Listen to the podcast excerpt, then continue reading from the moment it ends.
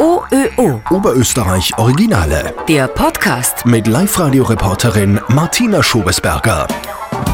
Raffaela Höftberger aus Wels sagt, sie kann mit Tieren sprechen. Mittels Gedankenübertragung. Die 28-Jährige ist Tierkommunikatorin. Also die Tierkommunikation ist ein telepathischer Austausch eben zwischen zwei Seelen und äh, man kann es auch sogar ein bisschen mit dem Radio vergleichen. Dadurch eben, dass wir alle von Energie umgeben sind, das findet man auch im Bereich von der Quantenphysik wieder, ist eben jeder von uns Sender und Empfänger von verschiedensten Schwingungen. Im Tierreich eben lässt sich das ganz gut beobachten, eben die lautlose Sprache. Also wir haben durch unser Lautsprache eigentlich nur verlernt, dass wir so kommunizieren. Es ist eigentlich in jedem von uns angelegt als biologische Ausstattung. Das heißt, ich könnte das theoretisch auch. Genau, richtig. Wie funktioniert das? Also meistens ähm, kriege ich die Anfragen eben per E-Mail oder telefonisch eben und eben per Foto äh, nehme ich dann Kontakt auf zu dem Tier oder eben auch über den Tierhalter, durch das, dass der Tierhalter eben so eng in Verbindung steht mit dem Tier. Wichtig ist einfach für mich, dass ich da in einem entspannten, meditativen Zustand bin, also in einer ruhigen Umgebung und die eigenen Gedanken eigentlich so weit wie möglich ausgeschalten sind. Genau, dass man da klare Informationen empfangen kann. Das heißt, du hast ein Foto, sitzt dir dann irgendwo hin und konzentrierst dich, oder wie geht das dann? Genau, ja. Also ich nehme dann über die Herzensverbindung, heißt es in der Tierkommunikation, Kontakt auf. Also es funktioniert eben über die Augen vom Tier, fange dann einfach ganz normal das Gespräch an, in Gedanken. Das ist eigentlich alles äh, lautlos, also quasi telepathisch, gedanklich. Meistens, sage ich mal so, sind es Gedanken, Emotionen, manchmal auch ganze Sätze. Also bei den verstorbenen Tieren oft ist sogar, dass richtig poetische Texte sogar sind oder eben auch Bilder, Videoclips. Also es kommt immer ganz drauf an, welcher Hellsinn das da am meisten ausgeprägt ist, aber durch das, dass bei mir alle relativ gut trainiert sind, weil ich das eben schon so lange mache, kriege ich, wie gesagt, auch teilweise ganze Sätze. Also kommt auch immer aufs Tier drauf an, wie das bereit ist zum Kommunizieren. Wie sprichst du mit einer? Man denkst du quasi in der Menschensprache das oder wie, wie, wie geht das? Genau. Ähm, die Zirbeldrüse, eben wie ich schon gesagt habe, ist da quasi der Übersetzer und ähm, ist auch eigentlich für einen telepathischen Austausch zuständig. Das heißt, die übersetzt alle brauchbaren Inform also alle Informationen in für mich ähm, logische ja, Sätze. Was ist die Zirbeldrüse? Wo ist die? Was macht die? Ähm, die wird auch als das dritte Auge bezeichnet. Also die sitzt über der Nase quasi da in der Mitte zwischen die Augenbrauen und ist im Laufe der Evolution leider schon extrem zurückgegangen. Also die war früher viel, viel größer und eben durch die Umwelteinflüsse und Umweltgifte und durch das, dass einfach weniger braucht wird als früher zum Beispiel. Oder eben Fluorid ist zum Beispiel ein ganz ein wesentlicher Faktor, was die quasi betäubt. Das heißt, du hast eine fluoridfreie Zahnpasta dann vom Genau. Und wer kommt zu dir? Wer sind deine Kunden? Wer kommt zu dir? Wer sind deine Kunden? Also grundsätzlich ist so eben dass die Tierkommunikation eben die Verbindung und das Vertrauen zwischen Mensch und Tier stärkt. In die meisten Fälle, sage ich mal, kommen aber eher ähm, Leute zu mir, die nicht wissen, warum ihr Tier so reagiert oder eben bei Tieren mit traumatischen Erlebnissen, also aus Tötungsstationen oder Tierheimen zum Beispiel. Oder eben auch nur, weil es die Wünsche und Bedürfnisse anderer Tiere kennen wollen, zum Beispiel, wo der Hund gern spazieren geht oder was er am liebsten frisst. Oder eben auch ähm, bei verstorbenen Tieren, wenn man da nochmal Kontakt aufnehmen will und eben nur Fragen abklären will, die vorher nicht, nicht abgeklärt äh, hat. Das heißt, du kannst zu verstorbenen Tieren auch Kontakt aufnehmen? Genau, ist richtig. Also die Entfernung spielt dabei überhaupt keine Rolle. Man kann auch sogar mit ungeborenen Tieren kommunizieren. Also man konnte da theoretisch sogar mit Babys kommunizieren. Was hast du zum Beispiel von verstorbenen Tieren oder so schon empfangen? Ah, ganz interessante Sachen. Also die sind meistens recht beschäftigt. Also die haben meistens wenig Zeit für ein Gespräch, sage ich jetzt einmal, weil es einfach in der geistigen Welt trotzdem nicht aus ist, sage ich jetzt einmal, sondern sie lernen da genauso und ähm, verarbeiten auch die Leben, die es da auf der Erde gehabt haben. Gibt es einen Himmel für Tiere? Ja, Himmel ist immer so schwierig zu erklären, sage ich mal. Es gibt auf jeden Fall mehr. Also jedes Tier beschreibt es ja immer ein bisschen anders. Es gibt auf jeden Fall, sage ich mal, in der Energetik die geistige Welt, wo eben da die verstorbenen Seelen von die Tiere sind und mit die kann man genauso kommunizieren, weil eine Seele ist ja unsterblich. Welche Botschaften hast du da aus dem Jenseits schon bekommen? Ja, also viele fragen auch eben, ob die Tiere von anderen äh, Seelen abgeholt werden, eben beim Übergang oder eben wenn jetzt zum Beispiel ein Unfall passiert ist, wo man nicht weiß, wie das Tier da gestorben ist. Also solche Fragen können dann auch beantwortet werden. Oder eben eher so Sachen wie, von wem das Tier abgeholt worden ist. Also das weiß ich ja im Vorhinein nicht. Und das haben aber dann die Besitzer bestätigt, dass eben zum Beispiel ein kleiner schwarzer Hund, den sie eben aber vorher schon gehabt haben, also bevor das Tier gestorben ist, dass da eben das vorherige Tier dann das andere abgeholt hat. Du kannst auch bei entlaufenen oder verschwundenen Tieren helfen, sagst du. Wie geht das? Richtig, ja.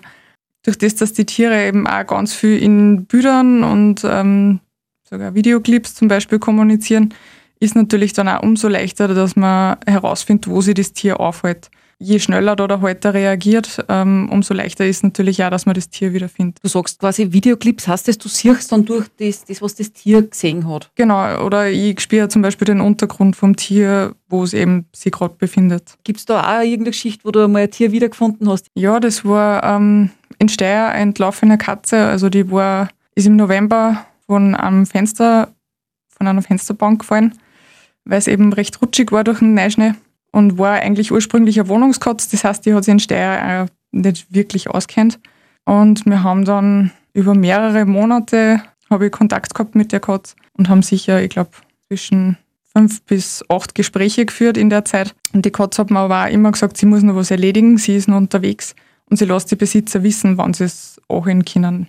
Und es war aber dann wirklich so, also ich glaube, nach fünf Monate oder fünfeinhalb Monate hat dann der Tierbesitzer eben den Drang verspürt, dass er unbedingt nach draußen gehen muss und hat dann auf einmal gesehen, dass da eben sein, sein Katz draußen steht.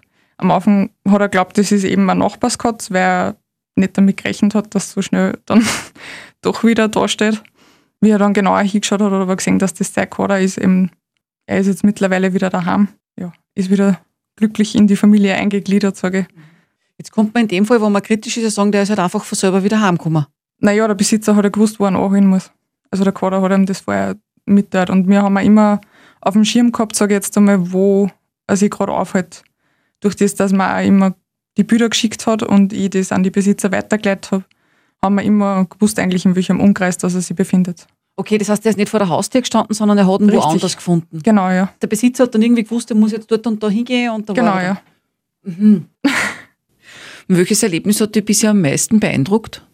Was mich am meisten beeindruckt hat, eben damals, wie ich angefangen habe, war eben mit meinem Hund selber die Geschichte, ähm, wo ich nicht mehr gewusst habe, ähm, was ich noch machen soll, weil er damals eigentlich nur ein kleiner Welp und hat von einem Tag auf den anderen sein Futter verweigert. Ich habe absolut mir nicht erklären können, warum, weil er hat eigentlich immer gefressen. Habe mich dann eben mittels der Kommunikation in ihm versetzt, damit ich außerfinde, warum das so ist. Dann ist mir richtig schlecht geworden, ähm, wie ich mir vorgestellt habe, wie er vor dem Napf steht. Und ja, seine ganzen Emotionen haben sie eben auf mich übertragen. Das war einfach der Hintergrund, dass mir einfach das Herrichten vom, vom rohen Fleisch so unangenehm war, weil ich selber überhaupt kein Fleisch ist, also ich ernähre mich vegan. Und das habe ich eigentlich dann ins Futter mit ein übertragen beim Herrichten und darum hat er das dann verweigert. Was hast du dann gemacht konkret in dem Fall von deinem Hund? Ich habe einfach geschaut, dass das mir nicht mehr so derart unangenehm ist und dass ich das einfach wirklich mit Liebe mache, für ihn einfach. Und habe aber auch dann aufgrund dessen, dass wir viel unterwegs sind, wieder auf Trockenfutter umgestellt und von dem her haben wir jetzt für uns beide wieder eine Lösung gefunden, dass es wieder gern frisst. Wie hat denn das bei dir eigentlich angefangen mit, mit der Tierkommunikation? Das war eigentlich eher der ausschlaggebende Grund. Also mein Hund war quasi der ausschlaggebende Grund, einfach, dass ich mit dem angefangen habe. Ähm, erstens, weil ich das Gefühl gehabt habe, dass das Wesen schon mal bei mir war, also dass, dass wir sie schon kennen, weil einfach die Verbindung von Anfang an so stark war, dass ich mir das nicht erklären habe können. Und das ist mir auch bestätigt worden. Das heißt, er war schon mal bei dir vorher? Der war schon mal bei mir vorher, allerdings in anderer Form. In welcher? Als Katze. Also in meiner Kindheit habe ich einen Kater gehabt, der eben mich 15 Jahre begleitet hat wo mir der Abschied auch sehr schwer gefallen ist. Ich habe damals schon eigentlich immer einen Hund wollen, ist aber auf, aufgrund von einer Allergie in der Familie nicht gegangen. Er hat sich eigentlich immer schon wie ein Hund verhalten, also mein Kader damals, und ist jetzt in Form von einem Hund bei mir wieder. Jetzt klingt das Ganze natürlich für jemanden, der da vielleicht skeptisch ist, wie Hokuspokus. Was sagst du denn äh, zu Skeptikern? Ja, die Skeptiker rate einfach, dass sie das selber ausprobieren, weil, also man kriegt, sage ich mal, bei jedem Gespräch Informationen, die ich eigentlich von Haus aus nicht wissen kann. Also ich kriege eigentlich nur eben den Namen vom Tier, damit ich es eben mit dem Namen ansprechen kann. Ich kriege ein Bild vom Tier und ich kriege das Geburtsdatum vom Tier. Und mehr Informationen habe ich eigentlich von den Halter nicht. Und äh, im Gespräch kommen aber immer so viele Informationen, außer was mir eben dann die Halter auch bestätigen, dass das wirklich so ist. Also von dem her würde ich einfach die Leute raten, dass sie es selber ausprobieren, wann wer Skeptiker ist. Was kostet das, wenn ich zu dir komme und äh, sage, ich möchte gern, dass du mit meiner Katze oder mit meinem Hund sprichst? Ähm, das kommt immer ganz auf die Länge vom Gespräch an. Also losgeht tut es bei mir ab 50 Euro bis 110 Euro. Also kommt eben auch immer drauf an, wann wer energetische Behandlung will, ist ein bisschen teurer noch. Also das richtet sich eben immer ganz nach der Behandlung und nach dem Gespräch. Machst du das hauptberuflich? Ja, mittlerweile schon. Das heißt, hast du vorher was anderes gemacht?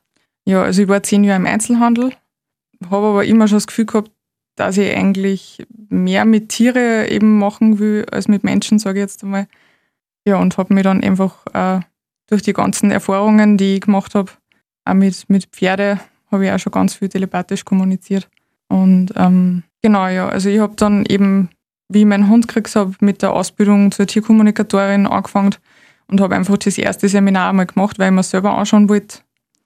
Und nach dem ersten Seminar war ich eigentlich so begeistert, dass ich dann ähm, die komplette Ausbildung gemacht habe und zusätzlich noch in Tierenergetik auch noch. Das heißt, es gibt da eine richtige Ausbildung dafür. Genau, ja. Wie läuft die ab? Wo kann man die machen? Ähm, ich habe die eben in Niederösterreich gemacht, bei ebenfalls einer Tierenergetikerin. Habe bei ihr daheim eben die Seminare gemacht, habe dann eben auch mein Zertifikat gekriegt. Was kostet so eine Ausbildung? Also ich habe damals für meine Ausbildung mein Auto verkauft. Durch das, dass wir in der Stadt gewohnt haben, ist für mich dann gegangen. Und eben mein Nebenjob damals auch zu Fuß erreichbar war, habe ich gesagt, das ist mir auf jeden Fall wert. Ja, ich sage knapp 2000 Euro habe ich auf jeden Fall da investiert, aber das war auf jeden Fall die beste Investition überhaupt. OÖO Oberösterreich Originale.